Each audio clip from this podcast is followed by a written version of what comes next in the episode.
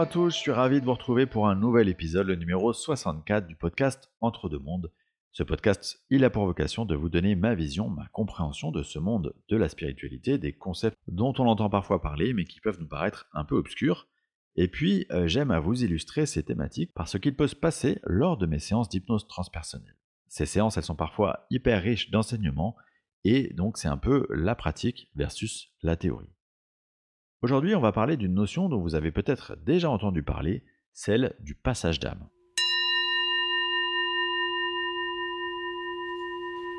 Et concrètement, qu'est-ce que le passage d'âme? Eh bien, c'est très simple. Je vous ai déjà expliqué qu'il y a de nombreuses raisons qui peuvent faire qu'une âme incarnée, après sa mort, elle ne remonte pas directement sur les plans célestes.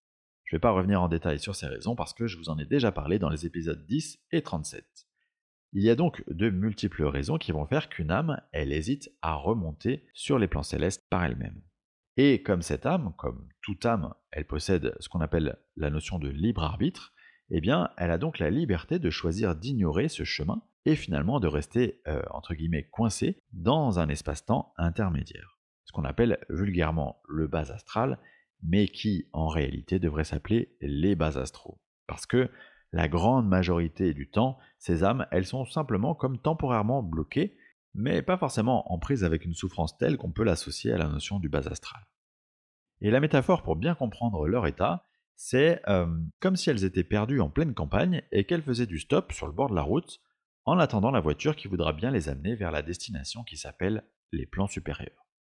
Eh bien, un passeur d'âme, c'est tout simplement le conducteur de la voiture qui s'arrête pour aider l'âme perdue au bord de la route à rejoindre sa destination souhaitée. Ce passeur, il possède une fréquence vibratoire particulière qui lui confère donc la possibilité d'être remarqué, d'être contacté par ces âmes égarées et qui lui permet également de créer le passage vers les plans supérieurs. À ce niveau de fréquence vibratoire, un passeur d'âme est donc forcément un médium. A l'inverse, un médium n'a pas forcément choisi dans son plan d'incarnation d'être un passeur d'âme, même si je suis personnellement convaincu qu'il peut tout à fait s'adonner à cette pratique. Parce que euh, finalement, c'est important de mentionner qu'être un passeur d'âme, c'est avant tout effectivement un choix d'expérience, un choix de mission dans une incarnation donnée. C'est-à-dire concrètement qu'avant de vous incarner, vous avez coché cette case comme expérience dans votre incarnation à venir. Parce que cette expérience, elle est supposée vous apporter un enseignement qui est utile à votre progression en tant qu'âme dans les plans célestes. Alors concrètement, dans la vie quotidienne, qu'est-ce que ça signifie d'être passeur d'âme? Eh bien, je vous ai dit à l'instant que la fréquence vibratoire du passeur, elle lui permet d'être contacté par ses âmes. Eh bien, pour schématiser, c'est un peu l'effet du lampadaire avec les moustiques. Si vous êtes passeur, vous allez naturellement attirer à vous des âmes errantes.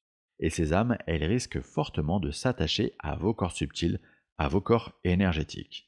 Et elles vont pouvoir le faire notamment quand vous êtes fatigué ou que vous avez vécu une expérience compliquée, parce que dans ces situations, vous allez créer une faille dans votre rat, et c'est comme si vous leur ouvriez la porte. La question suivante, évidemment, c'est comment savoir si on est ou pas passeur d'âme? Eh bien, je vais commencer par vous dire qu'il est important de préciser que si ces âmes, elles s'attachent effectivement à vos corps subtils, dans la grande, grande majorité des cas, ce n'est pas pour vous nuire. Elles le font simplement parce qu'elles voient en vous la possibilité d'accéder à l'étape d'après, c'est-à-dire la remontée sur les plans subtils. Si elles s'attachent à vous, elles vont donc logiquement capturer un petit peu de votre énergie, et donc vous allez souvent vous sentir fatigué. Et parfois ces âmes aussi, elles vont induire des comportements ou des réactions qui ne sont pas euh, celles que vous avez l'habitude d'avoir. Par exemple, vous allez vous sentir anormalement triste ou réagir de manière euh, compulsive alors que vous êtes plutôt quelqu'un normalement de calme. Et ces âmes attachées, elles pourraient aller jusqu'à perturber aussi vos relations personnelles. Enfin, sachez que les passeurs d'âme, ils ont des nuits particulièrement agitées. Parce que c'est important de dire que quand on est passeur d'âme, c'est un job à plein temps. Ça signifie que non seulement vous êtes invité à le faire dans votre état d'éveil normal, mais que vous le faites également en état de sommeil. Et ça, ça veut aussi dire que même si un passeur d'âme s'ignore consciemment, c'est-à-dire qu'il n'a pas conscience d'être passeur d'âme, eh bien, il le fait quand même, mais la nuit. Question suivante, Comment faire concrètement ce qu'on appelle donc du passage d'âme Eh bien, euh, malheureusement, il n'y a pas une seule vraie réponse à cette question parce que, selon ma compréhension des choses, bien sûr, chaque personne a sa propre sensibilité, sa propre manière de faire et de voir les choses. Et en fait, ce qui compte avant tout, et comme toujours, c'est ce qu'on appelle l'intention. Parce que je suis convaincu qu'il y a un lien direct entre le résultat et quelque part la pureté de l'intention que vous émettez. Il faut que cette intention, elle vienne du cœur. Ensuite, certaines personnes vont se sentir des affinités avec le fait de mettre en place un ou des protocoles particuliers, avec par exemple des prières à connotation religieuse. D'autres vont demander de l'aide de leurs accompagnants, leurs guides, euh, se servir de leur capacité à visualiser, etc. Et pour d'autres, ça va encore passer par des sensations physiques, une intention de créer un passage de lumière. Bref, il n'y a pas une manière unique et uniforme de procéder. Il y a un point important, c'est que euh, dans ce parcours de passeur d'âme, il y a, à mon sens, la nécessité fondamentale de bien se connaître, de bien avoir travaillé sur ses propres blessures avant de pouvoir bien appréhender cette mission. Parce que, loi de l'attraction oblige, vous allez attirer à vous des âmes dont les blessures, elles vont entrer en résonance avec vos propres blessures. Elles vont venir mettre le doigt là où ça fait précisément mal chez vous. Ce qui m'amène à vous dire que pour vivre sereinement une vie de passeur, ça suppose de très très bien se connaître et de bien donc avoir travaillé sur soi au préalable. Je souhaiterais terminer avec une dernière question qui est, en tant que passeur, est-ce qu'on peut attirer à soi des âmes qui ne sont pas bienveillantes? La réponse est oui, clairement, mais, et le mais est important, sachez que quand vous venez sur cette terre avec cette mission de passeur, vous êtes particulièrement bien soutenu de l'autre côté. C'est-à-dire que vous êtes accompagné en permanence d'êtres dont la mission est spécifiquement de vous protéger énergétiquement. Ainsi, si vous attirez à vous des êtres qui ne sont pas bienveillants, c'est que cela sert votre expérience d'incarnation et que vous êtes tout à fait en mesure de vous y frotter. Je conçois que lorsqu'on découvre qu'on est passeur, c'est potentiellement quelque chose qui peut nous stresser. Et euh, donc si c'est votre cas, je vous recommande de vous adresser à une personne qui pourra vous accompagner dans ce cheminement, et notamment une personne qui elle-même est passeur, pour qu'elle puisse connaître parfaitement le sujet qui vous concerne. Et j'ai notamment interviewé début juillet Clémence Biasino-Pilet, passeuse d'âme, dont une partie des activités consiste notamment à vous accompagner en vous donnant des clés pour appréhender au mieux cette mission. En séance d'hypnose transpersonnelle, il arrive que les consultants qui viennent faire une séance soient des passeurs d'âme. Dans ce cas-là, il y a deux options. Soit euh, ces personnes, elles savent, elles ont conscience du fait qu'elles sont passeurs d'âme, et donc elles ont quelque part déjà l'habitude d'avoir une certaine hygiène à ce niveau, c'est-à-dire de faire du passage et de consulter régulièrement des énergéticiens pour rester euh, propres, entre guillemets.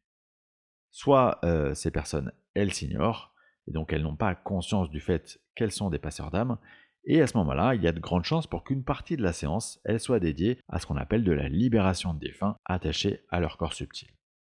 Et c'est un extrait de séance de ce type que je vais vous diffuser, en l'occurrence avec une femme, passeuse d'âme qui s'ignorait, qui est venue en séance avec médium et qui avait euh, quatre défunts collés à ses corps énergétiques. Et dès la fin de l'induction, euh, c'est comme si euh, pour donc la médium connectée à cette femme, donc Virginie Le Parquet, on lui avait dit non, on va pas aller visiter de vie antérieure parce qu'il y a une priorité qui est de libérer ses défunts. Et donc on a commencé à échanger avec ces défunts qui étaient demandeurs de passer dans la lumière. Enfin, quand je dis qui étaient demandeurs, en fait, euh, sur les quatre, il y en avait trois qui étaient demandeurs, sauf le dernier, donc, qui lui était attaché à la consultante depuis un certain temps et qui n'avait pas du tout décidé de partir parce qu'il était tombé amoureux de cette consultante et euh, quelque part, ça générait pour la consultante dans sa vie actuelle des problématiques relationnelles au niveau sentimental. Dans ce cas-là, le rôle de praticien, donc mon rôle à moi dans une séance, c'est d'endosser le costume de négociateur et d'essayer de convaincre cette âme que son intérêt, il est de remonter sur les plans supérieurs et de euh, se détacher donc des corps subtils de la consultante. C'est donc cet extrait que j'ai souhaité vous diffuser maintenant. Quant à moi, je vous remercie infiniment et je vous dis à très vite pour le prochain épisode qui parlera des autres plans d'incarnation.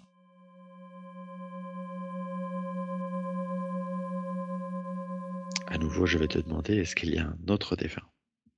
Oui. Ok. Alors je vais demander euh, au guide de Florence de nous dire combien il reste de défunts. Oui, c'est le dernier. C'est le dernier, très bien. Ok. Comment il est ce défunt?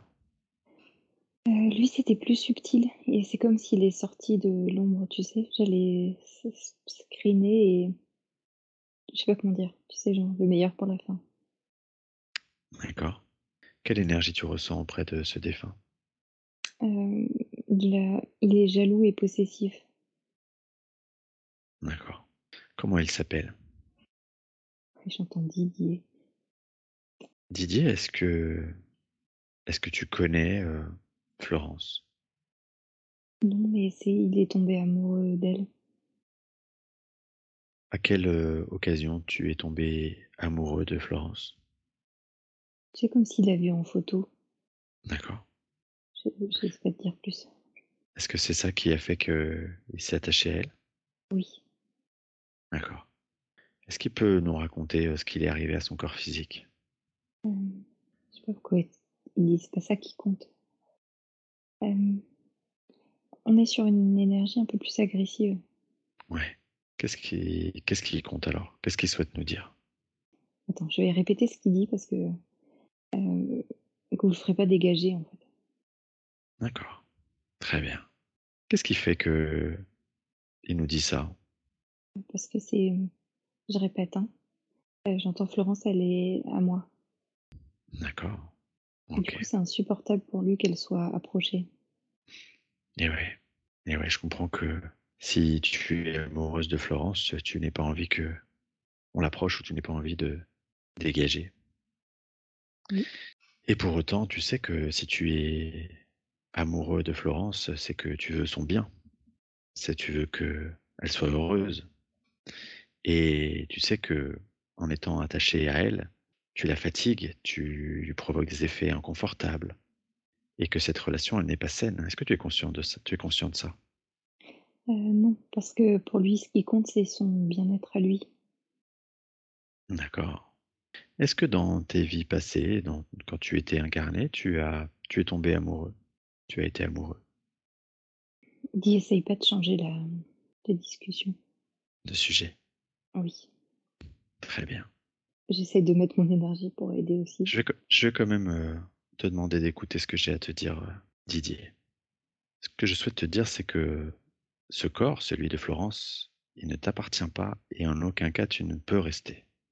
En t'attachant au corps de Florence, tu as arrêté ton processus d'évolution et tu ralentis de la même manière celui de Florence. Et la bonne nouvelle, Didier, c'est que en te détachant, tu vas pouvoir remonter sur des plans qui sont des plans d'amour, des plans de paix. Tu vas retrouver le véritable amour, celui des êtres qui t'accompagnent, des êtres bienveillants, qui t'aiment inconditionnellement. Tu vas retrouver tes guides, ta véritable famille. Et aucun de ces êtres, à aucun moment, ne va te juger. Toi seul, tu pourras faire le bilan de tout ce que tu as vécu. Et grâce à ce bilan, tu vas comprendre pourquoi tu as expérimenté tout ça. Et grâce à cette compréhension, tu vas pouvoir te sentir apaisé. Et lorsque tu te sentiras prêt, tu pourras même, si tu le souhaites, revenir t'incarner, avoir ton propre corps et vivre une relation amoureuse telle que tu souhaites la vivre. Mais pour tout ça, il est nécessaire que tu remontes sur les plans célestes, où tu vas te reconnecter à l'amour et à la paix. Est-ce que il entend, est-ce qu'il comprend ce que je lui dis? Oui, parce que là, je le sens, hem, tu sais, il est plus caché, il est proche de nous. Didier, est-ce que tu te sens prêt à remonter sur les plans célestes? Oui, oui. Très bien. Est-ce qu'il y a une dernière chose que tu voudrais qu'on entende ou un dernier message que tu voudrais transmettre à Florence? J'entends qu'il est désolé. Il est désolé de d'avoir fait tout ça. Est-ce qu'il sait si, d'une manière ou d'une autre, heu, le fait qu'il était dans ces corps subtils, heu, ça a affecté ses relations? Oui, sentimentales? oui. Oui. OK. Je vais maintenant demander au guide de Didier de s'approcher, de prendre forme et que Didier puisse, heu, le visualiser maintenant. Je vais demander à ce guide de prendre la main de Didier et à toutes les toutes les énergies qui nous accompagnent durant cette séance, je vais leur demander de créer un passage de lumière maintenant. Est-ce qu'ils voient cette lumière? Oui. Alors dans un instant, je vais compter de 1 à 3. Et à 3, Didier, tu pourras quitter totalement les corps subtils de Florence. 1, 2, 3. Je te demande de quitter les corps subtils de Florence maintenant, par le sommet de la tête, au niveau du chakra couronne et avec l'ensemble de tes énergies. Et on te souhaite une très belle continuation dans la lumière, avec beaucoup d'amour et beaucoup de paix.